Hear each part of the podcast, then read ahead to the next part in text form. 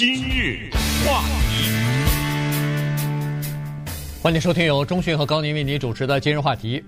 这个北加州啊，旧金山湾区呢，在星期二的时候呢，已经宣布说是要进入到叫做几乎是隔离，呃，或者说是封城的这个地步了啊。也就是说，呃，让所有的居民都最好待在家里边防疫啊，没有必要或者是没有重要的事情呢，就别出来呃乱转了。那么这个命令一下呢，涉及到就是旧金山湾区大概七百万的这个居民。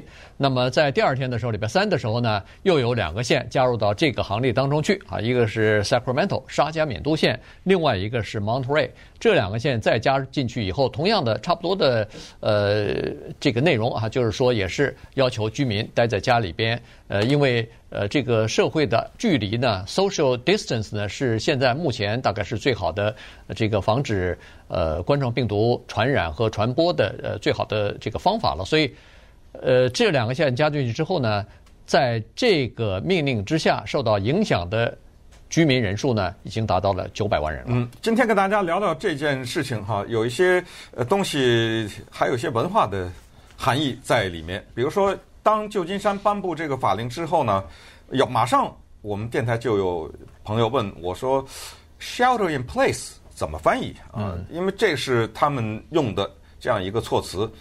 说实话，美国人在平常正常的生活当中啊，遇不到这个字。我这么推想呢，可能在 Oklahoma 呀，什么在这些常常有龙卷风啊，什么这些地方，可能那儿的居民会遇到 “shelter in place” 这个组合。我一时半会儿还马上不知道怎么翻译。我想了想，说叫居家避难吧。嗯，这翻译成这个，我也不知道这个是不是一个可接受的翻译。但是后来我又在其他的媒体上呢看到叫就地避难这样的说法。呃，我也不知道哪个更确切。但就地避难容易想到就地正法。我知道就是就地这两个字有点模糊，对不对？居家很清楚嘛。嗯。那你说除了居家还在哪儿避难啊？对，对不对？对，什么叫就地避难呢？我不知道啊，我就只是就是这么趣味的一个想法，就是碰到这个词组的翻译，然后呢，就再说一说居家避难这件事情。因为居家避难这个事儿四个字，啊，说着容易，可就做着难了。因为在我们整体的加州来说，我们的州长呢要求是六十五岁以上的人尽量不要出门。哎，这句话什么意思啊？对不对？这句话怎么理解啊？有多少人六十五岁以上的人他要上班呢？是不是一个公司就可以允许所有六十五岁以上的人可以不上班呢？就还在工作这些人，因为我可以说了，州长说的，呃，对不对啊？这是什么意思？然后十个人以上的聚会不要有，就是等，这都不是法律啊，这都是州长，我们把它理解为一种呼吁。对不对？我觉得是更比呼吁更就更厉害一点，厉害一点啊，算是一种行政命令。行政命令，但但是就是具体的执行有很多的问题。对，这是今天我们要聊的主要的原因嘛。旧金山的他们的居家避难这件事情不一定是我们的重点，我们主要想聊聊这个事情，就是在这些规定的后面的一些具体的执行怎么办？因为美国这个国家呢，它有一大特色，就是公民呢。他特别重视一个东西，你这个东西拿走了，他跟你拼命打，叫做自由。这就是为什么美国人拥有枪支啊。宪法第二修正案也是这意思，就是到最关键的时候，我可以用枪支捍卫我的自由，把政府都给你推翻了。当然，这句话到现在社会已经不适合，但是早年制定的时候确实有这个东西。美国是一个非常个人主义的。地方，这个和像我和高宁来自中国大陆啊等等，或者是东方的一些国家，包括日本都在内，都是有一种，我就把它叫民族基因吧，就是个人服从集体，嗯，呃，就是说牺牲个人，没有什么个人，只有集体。那么集体怎么样？集体认为这件事情是好的，那么我可能个人觉得不好，但是我。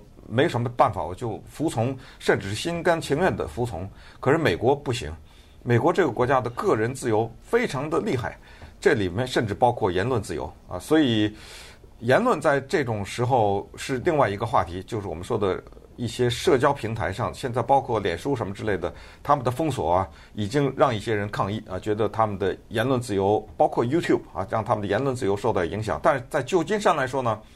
这个地方比较紧张。早在他一例病例都没有的时候，他已经宣布进入紧急状态了，对对不对？这很有意思的一个地方。那那个地方呢，又有全世界的科技中心，叫 Silicon Valley，在那个地方。对，我的朋友，包括我朋友的孩子，在那些地方工作的大大小，不一定是 Google 了，大大小小的公司早就在家办公了。嗯，可是有多少人他根本没有办法在家办公啊？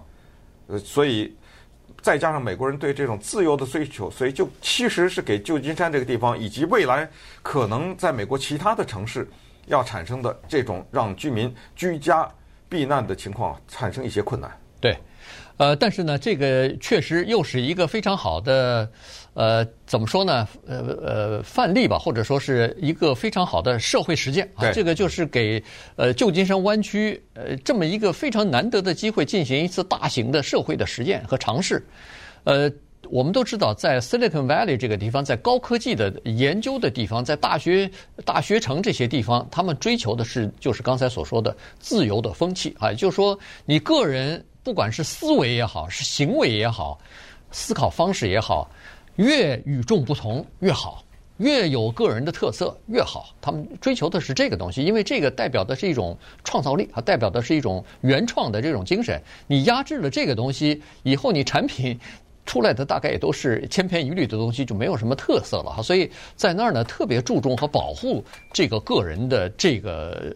这个突出的东西哈，个人主义吧，我们就说，呃，个人的所有的东西，自我的意识、行为，呃，个人行为的这个自由什么的，基本上不是说鼓励，但是至少是呃采取呃放任的这个态度的。大家该怎么样你就怎么样，没有人去管你。你呃和其他的人有多么不同，人家大概也都会接受和包容啊。在这个在 Silicon Valley 大概崇尚的是这样的一个精神。那现在到了疫情的情况之后呢？这个就是对整个的在 Silicon Valley 的每一个人的一个挑战啊，也就是说，你愿不愿意为了大众和你这个工作和生活的这个社区的别的人的安全，当然别人安全了，你也安全了，和你的安全，你愿不愿意在你的这个自由方面做一点牺牲呢？你愿不愿意遵守政府呃呼吁的让你做的这些事情呢？还是你坚持你的你的做法？对，而且大家要想，这个“牺牲”二字其实是非常沉重的，它不是一个个人说在家待几天的问题，对于很多人来说，那是确确实实的金钱损失啊。嗯，那确实是他不是说我想出去门，我想到外面去逛去，我想坐这个公共汽车，我想去上班去，他少出去一天，得少赚一天的钱呢。对，当然这是非常确实的一个现象啊。对，但是对这个高科技公司来说，可能还不涉及到这个问题，原因是他们已经早就可以在家去远程了，绝对不涉及到他们，对，不涉及到他们，但是。他们是少数啊，你别以为说旧金山人个个都是高科技啊。受受影响比较多的是围绕着这些高科技公司和这些人们提供服务，为他们提供服务的那些人。没错，就是呃，就是这是一个相互依赖的关系啊。对，就是依赖这些人，而那些人是社会的相对的来说中下层的人，那些人少出去一天就少赚一天钱，那是对，就很简单的道理嘛。这不是一个。别的制度的国家，这是美国现在就就我就问一个简单的问题：我这么推这个车过去，在街上卖三明治，或者我们知道有一种墨西哥的饼嘛，对不对？Taco，对不对？这种开这种 truck 什么，现在都不让了。我就问你，我今天没出去，这天钱谁给我？对，这不就是很简单？而这个例子太小的例子，根本不值一提。有多少的人？他需要上班啊，对，因为他不上班，那个老板说哪有这种事儿？你不上班，我会给你钱，那我的钱谁谁给我呀？对，好，那么回到这旧金山，但是接下来有一句话，他也没法接，就是你上你的班，你卖你的墨西哥夹饼，是，那你接下来看到的就是武汉的千人帐篷，不就这么回事吗？武汉有千人帐篷，这都知道吧？对不对？这种病的传播在。密墨呃，旧金山这种城市，那我们是肯定不愿意看到那种千人帐篷的。所以你要不就在家待着，要不就在那帐篷里待着，不就这个道理吗？呃，就是现在已经到了这种时候呢，大家尽管心里面非常的不情愿，但是也意识到这个情况就是二选一。所以对于整个的旧金山来说，尽管我们说是美国人多么崇尚自由，多么什么，你现在去旧金山呢，在他平时最堵车的时间。就像是你到了一个空无人气的 这么一个，就是早先的武汉，不不至于那么街上呃冷冷清清，没有什么人，但是呢，绝对是交通顺畅的。就可能有的时候就一两辆，我反正我看到的照片就一条街一一望无际，没车。对，以前是这个旧金山湾区的那个交通是，呃，非常的糟糕，堵得非常厉害，尤其是礼拜一到礼拜五上班的时间。现在听说是现在的这个礼拜一到礼拜五上班时间，高速公路那个车流的量啊，和以前差不多凌晨两点钟、三点钟那个 对呃差不多，对，就是说人少很多。咱们就说咱们旧金山还没有在家避难，呃，咱们洛杉矶还没有在家避难呢。你是不是现在提前上班的，提前好久啊？是啊，对对，对不对？对。那你再想一下，再给你来个在家避难，对不对？今日话题，欢迎继续收听由钟迅和高宁为您主持的今日话题。这段时间跟大家讲的呢是旧金山湾区的这个在家避难。呃，这件事情啊，从礼拜二宣布以后呢，呃，现在已经开始实施了，所以影响九百万人。我昨天看纽约呢，也开始呼吁，就是在呃这个公司里边上班的人百分之五十回家啊，只有百分之五十待在这个公司上班，所以他们也采取了这种类似的做法，就是疏散一些，让让这个。传染或者是呃散播呃疫情的这个情况呢，逐渐的至少是减少一点哈，的这个可能性减少一点。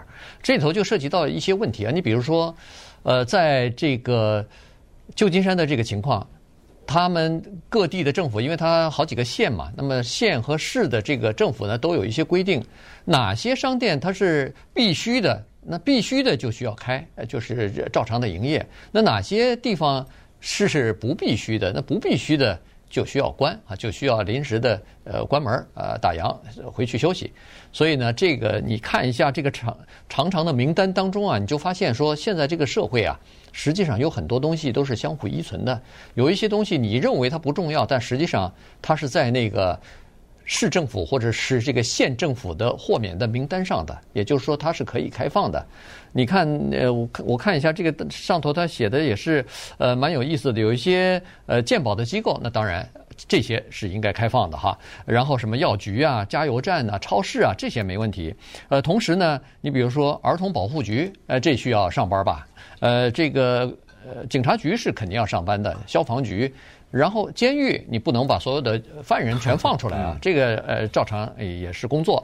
然后他那个下水道的那个排水系统的维修部门，这是要上班的。同时就是专门为流浪汉服务的、处理他们这些事务的这些机构也不能休息啊，也也是不能打烊的。呃，然后你看哈，它除了这些之外呢，它还有一些豁免的东西，你比如说农夫市场这个呃可以开放，然后呢。这个叫做修车厂，这个 要可以开放。同时，什么五金店呐、干洗店呐，呃，这些什么小卖铺啊，呃，不是小卖铺，这个保安公司啊，和一些会计，就是专门为一些公司。我们都知道，一些除了大公司有自己的会计部门以外。中小型公司经常是使用会计来给他们做那个 payroll，每个每个月发薪水的时候呢，由会计来帮他们去做，因为这都比较复杂，要扣多少钱了，扣到那儿了，扣到这儿了。那这些会计部门也必须要正常工作才行，否则的话，那个很多人的薪水就领不到了。你还少说了一个排在恨不得第一的一个店，大麻。哦，哎，对，你说这大家可能一愣，哎，这个可有可无，不行。因为有一些病人，我们说的是，他是医用大麻嘛，对不对？他必须得这个要这个，要不然他疼痛的不行，你知道吗？所以要靠这个东西。所以旧金山市政府规定，大麻店得照开着。原来一开始他们是说不开的，嗯啊，但是现在呃改变了这个规定，显然是呼吁的人、请愿的人太多了。对，说是这么说吧，我是说这些商店这个开那开，有些东西真的说不清。我就问你，我头发长了要剪，开不开？啊，对呀，对不对？就你，你就算是想去吧，因为当这个事儿不发生的时候，你不会去想吧？这些事，再者想，我觉得是无穷无尽呐。你这么想，各种各样的商店，各种各样的服务啊什么的，对，这是无穷无尽的。但是旧金山他没经历过，而这一个规定呢，缺乏细节，所以老百姓有的你知道吗？他就公开的违规了。嗯，我不管了，你简很简单，有一个人是一个西域裔的人了。他就靠给人家减数为生，人记者问他的时候，他说我根本不理这套，我出来，我今天不剪，我没钱呐。嗯，对。啊，他就出来给人家剪树啊什么之类，这种他也是只是其中的一个例子哈。呃，包括我们说的那个大学上课啊，都在家里什么的，是这个都已经是彻底的改变了。这个改变呢，就产生了要说的下一个问题，就是我们有两种情况在家待着，一种是自愿的，一种是被迫的。自愿的。那就包括退休啊，或者是哎，我这钱赚够了，呃，就可能我这年纪轻轻的，但我也不想去上班了，呃，或者是种种的原因，我本来就没有工作，我家的钱都是在中国那儿赚着呢，对不对？我在啊，等等吧，你就想，这不算啊，这个自愿的呢，你可以尽情的安排你的生活，可是被迫在家呢，你突然发现，你的这个机器啊，平时有一个生活的规律嘛，几点起床，几点出门，开车到哪里。这个机器呢，暂时停止了。你突然发现这个时间多了以后呢，你可以陪家人，尤其你有孩子的话，孩子也不能上学了。对，啊、呃，你可以在家里陪孩子。可是你发现这个换来快乐不大，他换来的，因为这是别人逼着你在家待着的，嗯、知道吗？突然之间有大量的人面临的这样的一种心理的调整，你不要小看这样的。心理调整，因为我的社会调查资料非常有限，因为我们也没时间出去做广泛的社会调查。但是我就告诉你，我所认识的人，就直接认识，不是第二手的消息。我们朋友啊、同事什么，有很多的公司，就直接老板说：“你这个部门取消了，嗯，你这个部门就不要再来了。”昨天大家要是关心美国的广播电台的话，你就知道这儿有一个我们南加州有一个著名的。摇滚音乐台叫 K Rock，他的早晨的全部的节目主持人一律回家，呃，而且你知道，我看到那个新闻报道，老美他这种让你回家，大公司他是 CBS 下属的一个电台，他是非常残酷的，一个保安人员在你旁边站着，嗯，你知道吗？因为他怕你破破坏，一个保安人员在你旁边站着，然后看着你拿那个箱子收拾东西，所以这主持人他已经在节目上做广播做三十年了。他后来就发出了一个推文，他说：“我真的心寒啊，三十年了，结果被保安护送着走了，而且他知道这不是临时的，就没了。”对，啊，然后就从开始从那时候就开始，他们就放歌了，节目上，嗯。呃，其实，在那个旧金山的情况也差不多啊，因为这个呃，开始要在家庇护的时候呢，这个命令下来以后，有一些，比如说餐馆的员工啊，什么咖啡店的这些员工啊，呃，或者说是呃，就是专门是就是这一类服务，就是餐馆里边的厨师啊，什么反正就这这些吧，你可以想象得出来。他们相互之间要告别了，或者是呃，这个下班以后大家聚一聚，原因就是说，哎，咱们已经工作在一起共事，呃，工作了好几年了。这次回家休息以后，下一次等，比如说呃三个星期之后、一个月之后再回来的时候，还能不能回来？还是你能回来，我回不来了？